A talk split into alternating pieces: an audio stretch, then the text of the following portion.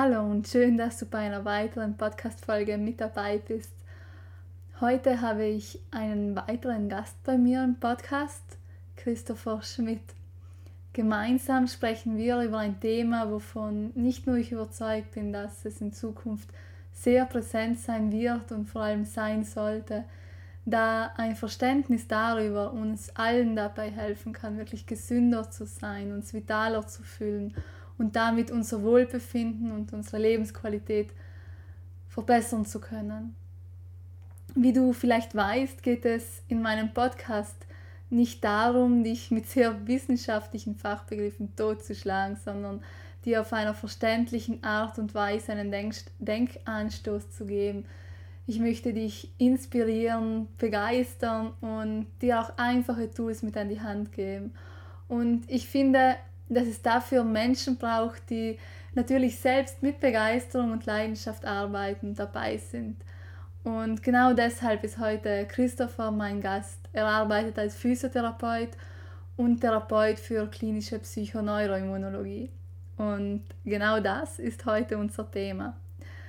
Ja, wahrscheinlich klingt dieser Begriff für dich erstmal hochkompliziert und lässt sich auch nicht so ganz easy aussprechen, aber in dieser Folge wird dir sehr einfach erklärt, was es ist und warum es für dich hilfreich sein kann, Gesundheit und Wohlbefinden zu verbessern und was du ganz einfach im Alltag anwenden kannst. Ja, Dr. Leo Bruimboom von der KPNI Akademie beschreibt die klinische Psychoneuroimmunologie mit einfachen Worten so.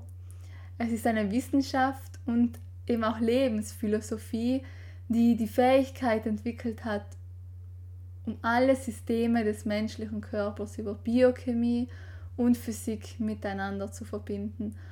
Und auch die Verbindung zwischen Menschen und menschlicher Umgebung. Es ist ein System, das, ist, das in der Lage ist, Wirkungsmechanismus von Verhalten, Krankheiten, aber auch Entscheidungsfindung zu beschreiben.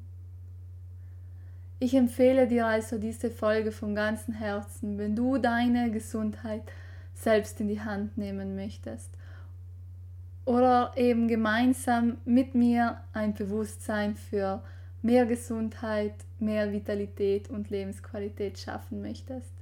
Aber jetzt wünsche ich dir viel, viel Spaß mit dieser Folge.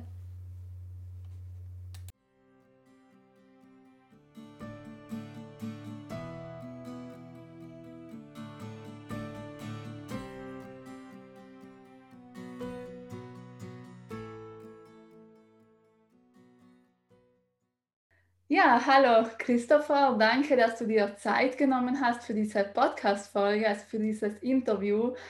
Ähm, ja, ich liebe es eigentlich, mit Menschen zu sprechen, die wirklich mit Passion und Leidenschaft etwas, etwas machen und beziehungsweise auch gerne mal anders denken oder um die Ecke schauen. Und ja, du bist Physiotherapeut und Therapeut für die KPNI, also die klinische Psychoneuroimmunologie worüber wir eben heute gemeinsam sprechen werden. Aber ich lasse dich mal selbst kurz vorstellen, was du machst und vor allem, warum du das machst, was du machst. Ja, hallo Magdalena, vielen Dank für deine Einladung. Ähm, genau, du hast es ja angesprochen, ich bin Physiotherapeut und Therapeut für klinische Psychoneuroimmunologie. Ähm, ich habe vor vier Jahren, fünf Jahren mittlerweile sogar meine Ausbildung als Physio abgeschlossen und hatte zum Ende meiner Ausbildung einen Kreuzbandriss. Und ähm, während der Reha meines Kreuzbandrisses bin ich auf die KPNI gestoßen. Ich war bei einem Physiotherapeuten, der die ähm, Ausbildung dazu hatte und ähm, hatte und zu dem Zeitpunkt, wo ich da war, hatte er einen zweiten Patienten. Der war ungefähr mein Alter, hatte ebenfalls eine Knie-OP und er hat so ein bisschen nach diesem PNI, KPNI-Lifestyle gelebt. Und ich, ja, habe halt nicht schlecht gelebt, mich auch nie schlecht äh, ernährt, nicht wenig bewegt, habe mein Leben lang oder mache mein Leben lang Sport. Und ähm, ja, aber der andere Patient war halt deutlich weiter und deutlich schneller mit seiner Reha. Und da habe ich gedacht, okay, coole Geschichte, ähm, findest du super interessant. Und da mich schon immer so ein bisschen das Thema Ernährung interessiert hat, habe ich gedacht, okay, schau dir das mit der PNI mal an, mach dich ein bisschen schlau und ähm, habe dann festgestellt, okay, das ist halt eine geile Sache. Und habe dann ähm, kurz nach meiner Ausbildung oder nach dem äh, Ende meiner Ausbildung habe ich die Ausbildung zum Therapeuten für klinische Psychoneuroimmunologie begonnen und habe dann festgestellt, dass es viel mehr ist als Ernährung, als Sport, als Bewegen. Und ähm, ja, das hat mich super fasziniert und es hat mir ein, ein Wissen und ein Denken gebracht, dass ich halt, dass man halt Sachen mal hinterfragt. Man, mhm. man geht sehr in die Tiefe in der KPNI, man schaut sich gewisse Mechanismen an, was passiert da wann im Körper und wie kann ich über Ernährung, Lifestyle ähm, Einfluss auf zum Beispiel die Wundheilung nehmen, was bei mir damals der Fall war. Und das finde ich ein sehr, sehr spannendes Thema. Und in, meiner, in meinem Physioalltag merke ich, dass es in meinen Augen viel zu kurz kommt, dass mhm. kaum darüber gesprochen wird und dass immer nur das Symptom angeschaut wird und nicht der Mensch dahinter ja. und was kann man noch machen, sondern dass viel, viel mehr dazu gehört. Genau. Genau. Und das hat mich zur KPNI gebracht und das verbinde ich jetzt mit der Physiotherapie und da merke ich, dass ich einen sehr, sehr guten Ansatz gefunden habe. Mhm. Ja, sehr, sehr spannend. Und wie du sagst, bin auch ich der Meinung, dass es noch viel zu wenig verbreitet ist und man es eigentlich kaum kennt. Und ja, und auch ich, auch ich bin der Meinung, dass man auch eben zum Beispiel die Physiotherapie, aber auch das Training eben ganzheitlicher betrachten sollte. Und ähm, dafür ist eben dieser Ansatz der KPNI wirklich sehr, sehr spannend. Okay, wenn wir jetzt tiefer ins Thema einsteigen, wie würdest du die KPNI beschreiben, so dass es, also ich glaube, KPNI ist jetzt etwas, das den wenigsten bekannt ist, womit, mit, also mit dem Begriff können vielleicht die wenigsten jetzt etwas anfangen. Wie würdest du die KPNI beschreiben? Die KPNI, also im Wort klinische Psychoneuroimmunologie steckt ja schon, dass es aus ganz vielen Einzelbestandteilen, Einzelwissenschaften besteht. Und selbst KPNI ist eigentlich auch noch eine Abkürzung, weil es gehören, es ist eigentlich ein Verbund aus ganz vielen Einzelwissenschaften. Also es sind Einflüsse aus der Psychologie, aus der Neurologie, der Immunologie, der Endokrinologie, der Ernährungswissenschaften, Bewegungswissenschaften. Und ja, es ist halt, es ist, ähm, es bildet halt ein, also es ist ein sehr großes Spektrum. Es sind sehr viele Einzelwissenschaften, sodass ganz von ganz vielen Wissenschaften Input reinkommt. Das heißt, wir haben jetzt nicht nur einen und wir wissen jetzt nicht nur zu einem Thema was Spezifisches, sondern es werden aus ganz vielen Einzelthemen wird das Beste rausgepickt quasi und in der KPNI zusammengefasst. Die PNI an sich gibt es eigentlich schon relativ lange. Es ist nur jetzt so, dass es ungefähr seit 20 bis 30 Jahren diesen klinischen Ansatz dazu gibt. Das heißt, dass das theoretische Wissen aus diesen Einzelwissenschaften zusammengefügt wurde zu einem klinischen Ansatz, dass man jetzt okay. auch einen Ansatz hat, um das in die Praxis zu übertragen. Und ja, es ist halt ein sehr ganzheitlicher Ansatz, weil es wird, wie gesagt, aus ganz vielen Gesichtspunkten, aus ganz vielen Blickwinkeln wird geschaut, wie geht es dem Patienten, wie geht es dem Menschen, was passiert auf der Ebene, was passiert in seinem Alltag. Und wie gesagt, es ist halt in meinen Augen das, was ich so kenne, mit das, das ganzheitlichste, weil du ganz viele Ansatzpunkte hast, wo du ansetzen kannst und wo du auch fundiertes Wissen zu bekommst. Und ähm, das finde ich macht die KPNI sehr, sehr speziell und auch dadurch sehr, macht es sehr viel Spaß und du hast halt einfach viel mehr Tools, viel mehr Werkzeuge, um den Menschen zu helfen. Mhm, mhm. Also ein Teil beziehungsweise ein, ein Ansatz, womit sich auch die KPNI beschäftigt, ist ja sozusagen ja, zurück zum Ursprung.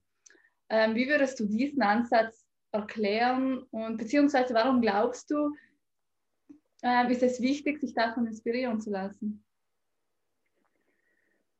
Genau, das, was bei der PNI ist, dass mal geschaut wurde, wo kommen wir Menschen eigentlich her? Was ist der Ursprung von uns?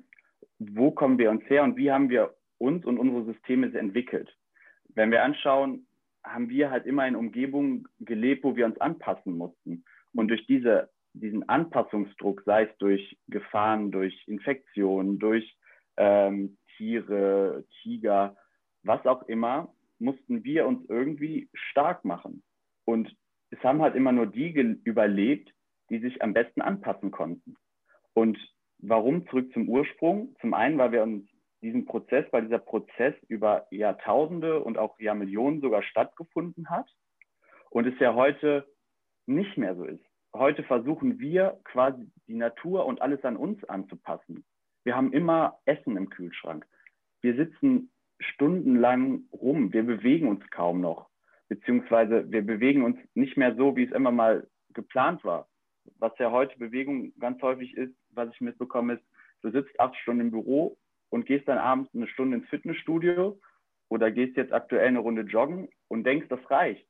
Aber das ist nicht ja. das, was wir immer gemacht haben, sondern das ist das, was wir seit 50 bis 100 Jahren machen.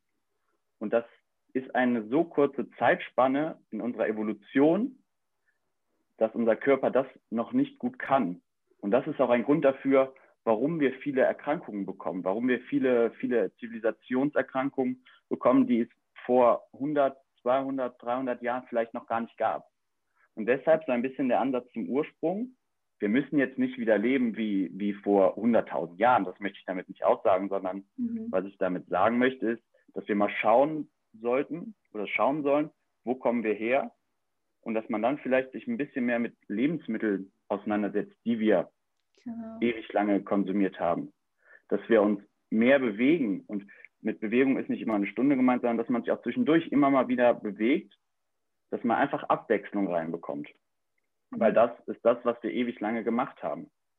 Und auch da ein Punkt, wenn wir schon beim Essen und Bewegung sind, früher war es so, wir haben gejagt, das heißt, wir haben uns bewegt und haben dann gegessen. Heute essen wir und bewegen uns dann. Mhm. Das kann unser Körper noch nicht gut. Ja, weil wir das noch nicht lange machen. Und auch da wieder zurück zum Ursprung, vielleicht erst bewegen und dann essen. Genau.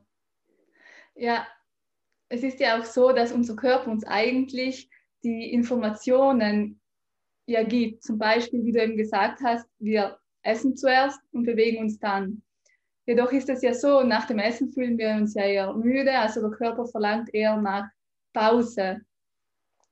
Ähm, also ist es ja natürlich, sich zuerst zu bewegen, dann zu essen und dann zu ruhen. Also wenn der ganze Verdauungsprozess beginnt und so weiter. Und ich finde, dass es auch sehr, sehr spannend ist und ein sehr wichtiger erster Schritt, einfach achtsam mit dem eigenen Körper umzugehen, einfach ja, zu schauen, welche Informationen will mir mein Körper gerade geben. Denn ja, meiner Meinung nach ist das auch schon ein sehr, sehr großer, wichtiger Schritt. Einfach so ein Verständnis auch zu, für den eigenen Körper zu erlernen wieder. Definitiv.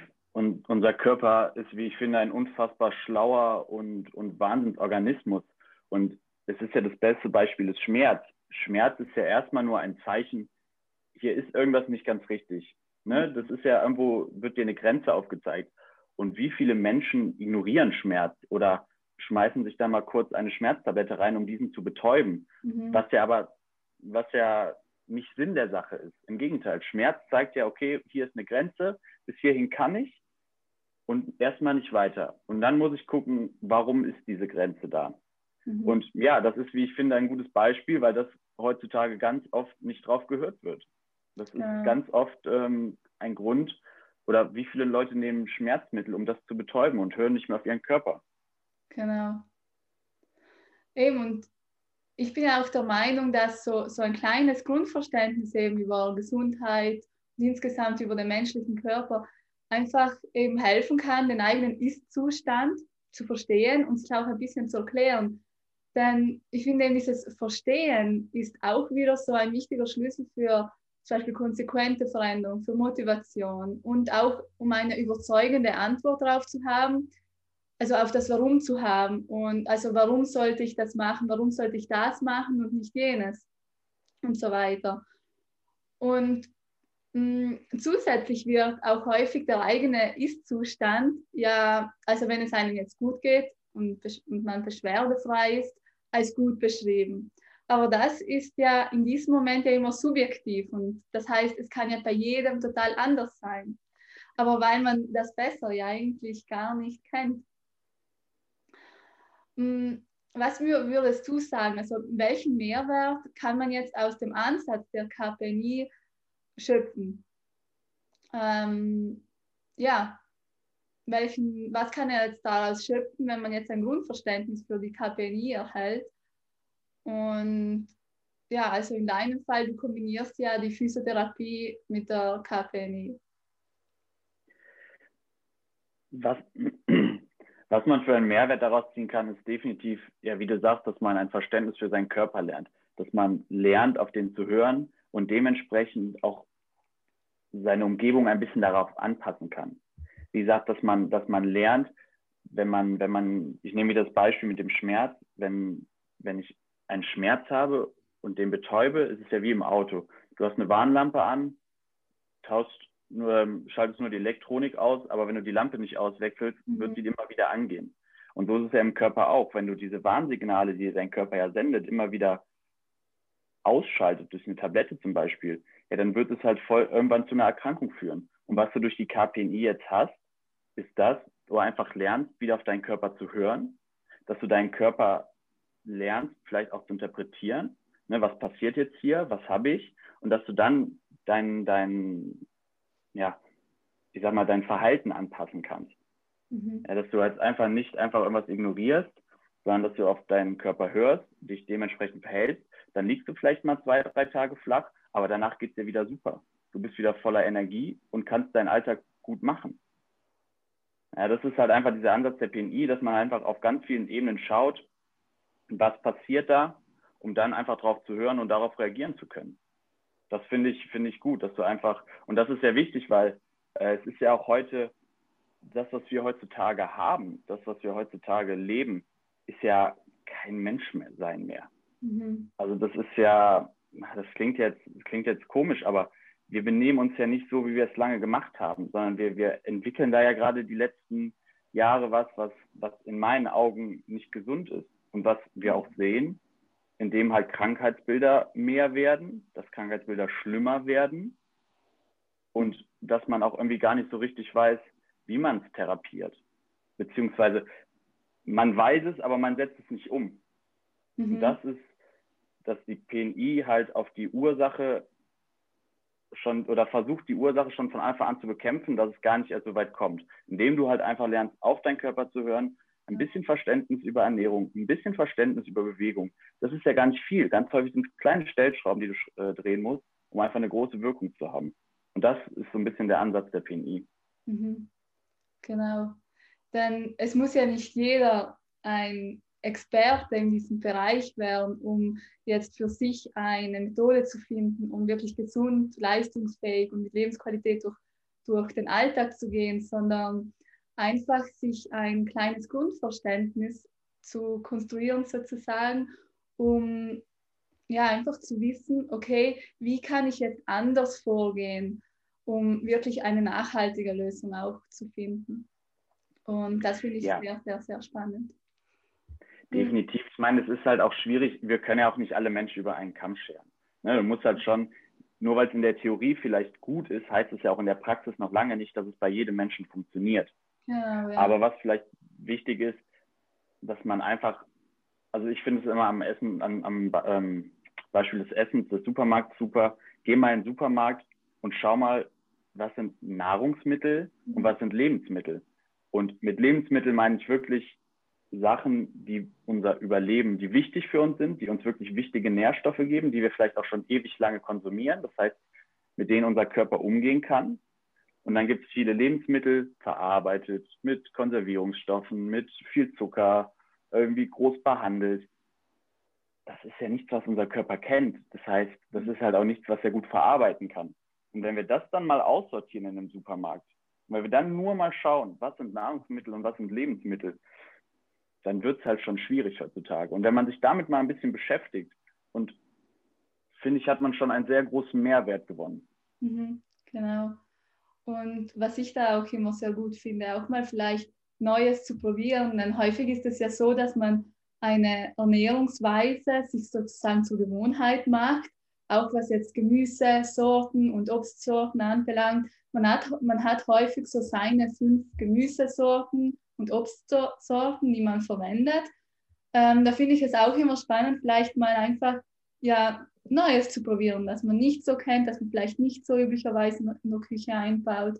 Und so einfach eine viel, viel buntere und ja, ausgewogene Ernährung sich kreiert. Und es ist eigentlich immer auch eine spannende Sache, wieder etwas Neues auszuprobieren. Definitiv. Ich weiß, wir hatten in der Ausbildung mal die Aufgabe, wir sollten versuchen, in einer Woche 50 unterschiedliche Obst- und Gemüsesorten zu, zu essen. Ja. Im ersten Moment dachten wir alle so, ah, cool, das kann ja so schwer eigentlich gar nicht sein. Aber wenn du es dann mal wirklich ausprobierst, dann ist schon so, puh. Vor allem, uns wurde gesagt, ja, wenn du halt drei Apfelsorten isst, dann hast du schon drei unterschiedliche Sorten. Und wie gesagt, im ersten Moment dachten wir also, ah cool, ganz einfach, kein Problem. Aber am Ende der Woche, wenn du dann mal zurückzählst, äh, zurückschaust, merkst du, oh, das hat sich doch wieder wiederholt und es ist doch gar nicht so einfach, alleine 50 unterschiedliche Sorten in einer Woche zu essen. Mhm. Und wie du sagst, sehr einseitig. Und auch das möchte unser Körper gar nicht so gerne, weil mhm. Diversität, das heißt viele unterschiedliche Sachen, heißt es gibt viele unterschiedliche Arten von Nährstoffen, viele unterschiedliche Arten vielleicht auch von, von kleinen, ähm, kleinen Helfern, die unserem Körper eine, eine, eine große Hilfe sein können. Wenn wir das Beispiel des Darms nehmen, haben wir eine Darmbesiedlung, das ist die Darmflora, besteht aus ganz vielen unterschiedlichen Bakterienarten. Und wenn wir ganz viele unterschiedliche Arten oder unterschiedliche Sorten essen, kommen ganz viele neue rein. Und je größer die, die Diversität dieser Bakterienbesiedlung ist, desto gesünder sind wir. Mhm. Und auch deshalb ein Grund, viel bunt essen, viel unterschiedlich essen, dass einfach unser Körper auch mal wieder was Neues bekommt, mal was Neues lernt, mal einen neuen Anreiz auch bekommt, ähm, zu arbeiten. Weil das mag er, dafür ist er da und das kann er auch sehr, sehr gut. Mhm. Ja, also das kann jeder mal gerne ausprobieren, einfach die Gemüsesorten und Obstsorten, die man innerhalb einer Woche konsumiert, mal zu zählen und ja, dies probieren einfach auszuhalten. Ähm, ja, was würdest du sagen, wären noch andere sehr hilfreiche Tools, die, die jeder ganz einfach im Alltag einbauen und anwenden kann? Was ich ähm, immer empfehle, ist gerade Leuten, die im Büro sitzen, die an sich nicht viel Bewegung im Alltag haben, beziehungsweise im, im, im Beruf, äh, Beruf haben, den empfehle ich, stellt euch einmal, die, äh, einmal in der Stunde einen Wecker, am besten optimalerweise alle 30 bis 40 Minuten, stellt ihr euch einen Wecker und versucht euch ein bis zwei Minuten ein bisschen intensiver zu bewegen. Das heißt, nicht einfach nur spazieren gehen, das ist natürlich auch gut und das ist besser als nichts, aber versucht mal Liegestütz, Kniebeugen, ähm, Wandsitz, Hampelmänner. Einfach um sich ein bisschen zu bewegen, den Kreislauf wieder in Schwung zu bekommen, dass die Muskulatur, Gelenke, alles merkt, ah, cool, ähm, das ist jetzt hier mal, ich werde wieder gebraucht. Mhm. Und dass ihr einfach aus dieser einseitigen Bewegung rauskommt. Mhm. Das über den Tag verteilt, wenn du das über einen 8-Stunden-Tag machst, hast du schon, je nachdem, wie lange du es machst, eine Viertelstunde bis 20 Minuten Bewegung. Ja, und das ist halt viel effektiver, als wenn du den ganzen Tag sitzt, nichts machst und abends eine Stunde laufen gehst. Mhm. Das ist natürlich auch wieder gut, weil jede Art von Bewegung ist gut, aber es ist für deinen Körper effektiver, wenn du es über den Tag verteilst. Genau. Eine zweite Sache, die ich auch empfehlen kann, was natürlich jetzt gerade im Winter leichter ist, ist einfach mal, haben wahrscheinlich viele mitbekommen, das war dieses Jahr wirklich, ist es sehr gekommen, ist dieses Eisbaden. Ja. Beziehungsweise, um anzufangen, wenn man es noch nie gemacht hat, es, muss man da ein bisschen vorsichtig rangehen einfach mal kalte Duschen, mhm. Wärme, Kältereize. Wir sind, wir leben in einer Gesellschaft, wenn uns kalt ist, ziehen wir einen Pulli an, drehen die Heizung auf. Wenn wir, und wenn uns warm ist, ziehen wir uns aus.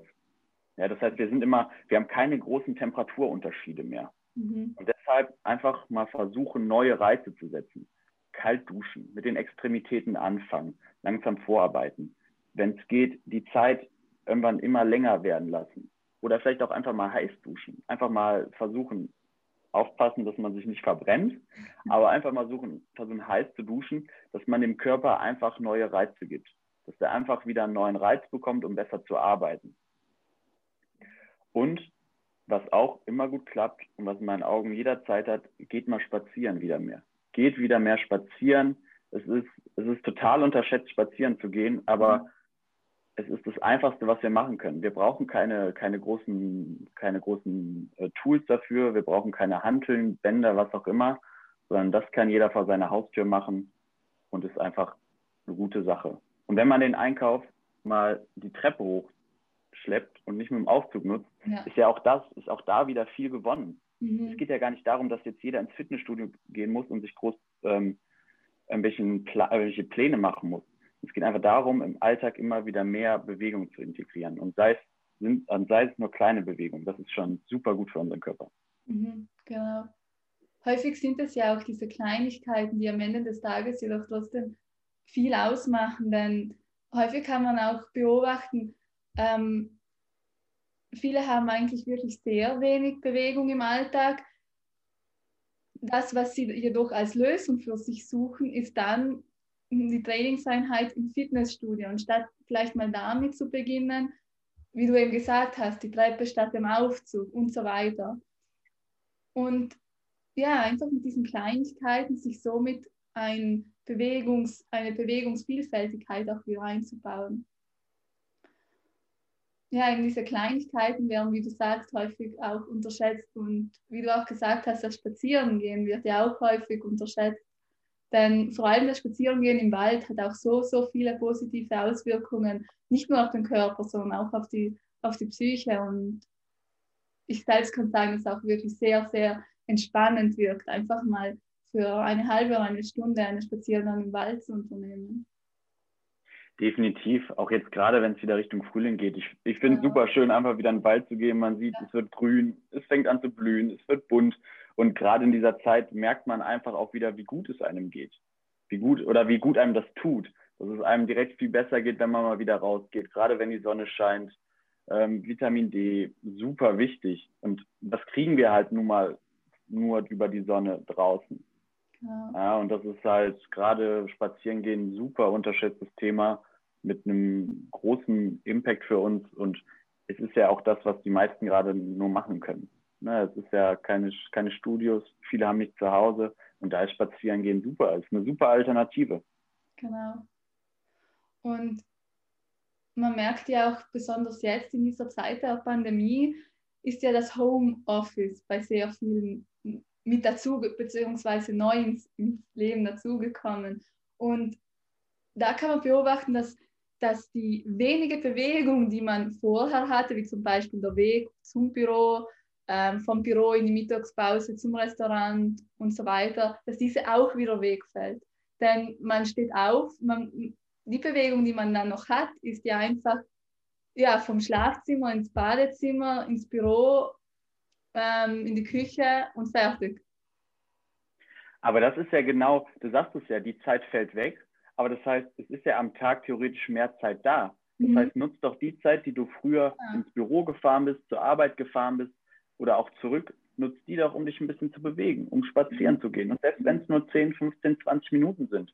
Ansonsten machst du ein kleines Workout, ein paar Kniebeugen, äh, Liegestütz, nutz einfach die Zeit, die du früher auf, zum, zur Arbeit genutzt hast, einfach für dich selber, kümmere dich ein bisschen um dich selber, hör in dich rein und beweg dich ein bisschen, mach ein bisschen Sport, geh spazieren. Das ist ja, die Zeit ist ja da. Genau, genau, das stimmt. Ja, eben. Meiner Meinung nach geht es nie um die Zeit, nie um die Zeit, die man nicht hat, sondern einfach nur um Prioritäten setzen. Und, Definitiv. Ja. Und ich meine, die erste Priorität sollte man selber sein, weil wenn du nicht gesund bist, kannst du alles andere auch nicht machen. Mhm. Ja, das heißt, ähm, ja, an erster Stelle sollte man irgendwo selber stehen, meiner Meinung ja. nach, weil wenn es dir gut geht, kannst du dich um alles andere kümmern und kannst du alles andere effektiv machen. Genau. Mhm. Deshalb sollte die Prio die eigene Gesundheit sein. Genau. Ja, sehr, sehr spannend, dieses Thema auf jeden Fall. Mhm ja, jetzt noch zum Schluss. Hm, was würdest du noch meinen Zuhörern mitgeben wollen? Also was ist eigentlich so grundsätzlich deine Lieblingsmessage? Was ich den Leuten immer gerne mitgeben will, ist, wie gesagt, setzt euch an erste Stelle, bewegt euch wieder ein bisschen mehr, denn es gibt so einen schönen Spruch, den ich gelernt habe, ähm, it's all about energy and if you don't use it, you lose it. Das heißt, es, es alles, geht alles um Energie und wenn du Muskeln, Bänder, Gelenke, Organe, wenn du die nicht mehr benutzt, ja, dann stellen die die Arbeit ein, weil dann brauchen die keine Energie irgendwo reinschwenden, wo, äh, ja, rein investieren, die nicht genutzt wird. Deswegen immer mal wieder kleine Bewegungspausen einlegen, immer mal wieder schauen im Supermarkt, auf dem Wochenmarkt, was ist eigentlich ein Lebensmittel, was ist ein Nahrungsmittel, mhm. wie und dann noch so bunt wie möglich essen. Viel der Diversität, um einfach den Körper mal wieder neue und dem Körper mal wieder neue Reize zu geben und dem mal wieder zu zeigen, hey, du kannst noch viel, viel, viel, viel mehr. Denn unser Körper ist das Wahnsinn und es ist ja, unser Körper kann sich überall dran anpassen. Es ist, er passt sich jeden Tag neu an seine Umgebung an und deshalb ist es auch nie zu spät, irgendwo mit anzufangen. Sei es mit Sport, sei es mit Bewegung, sei es mit einer Ernährungsumstellung. Es ist nie zu spät dafür, denn unser Körper kann sich auch im hohen Alter immer noch neu anpassen. Mhm. Genau.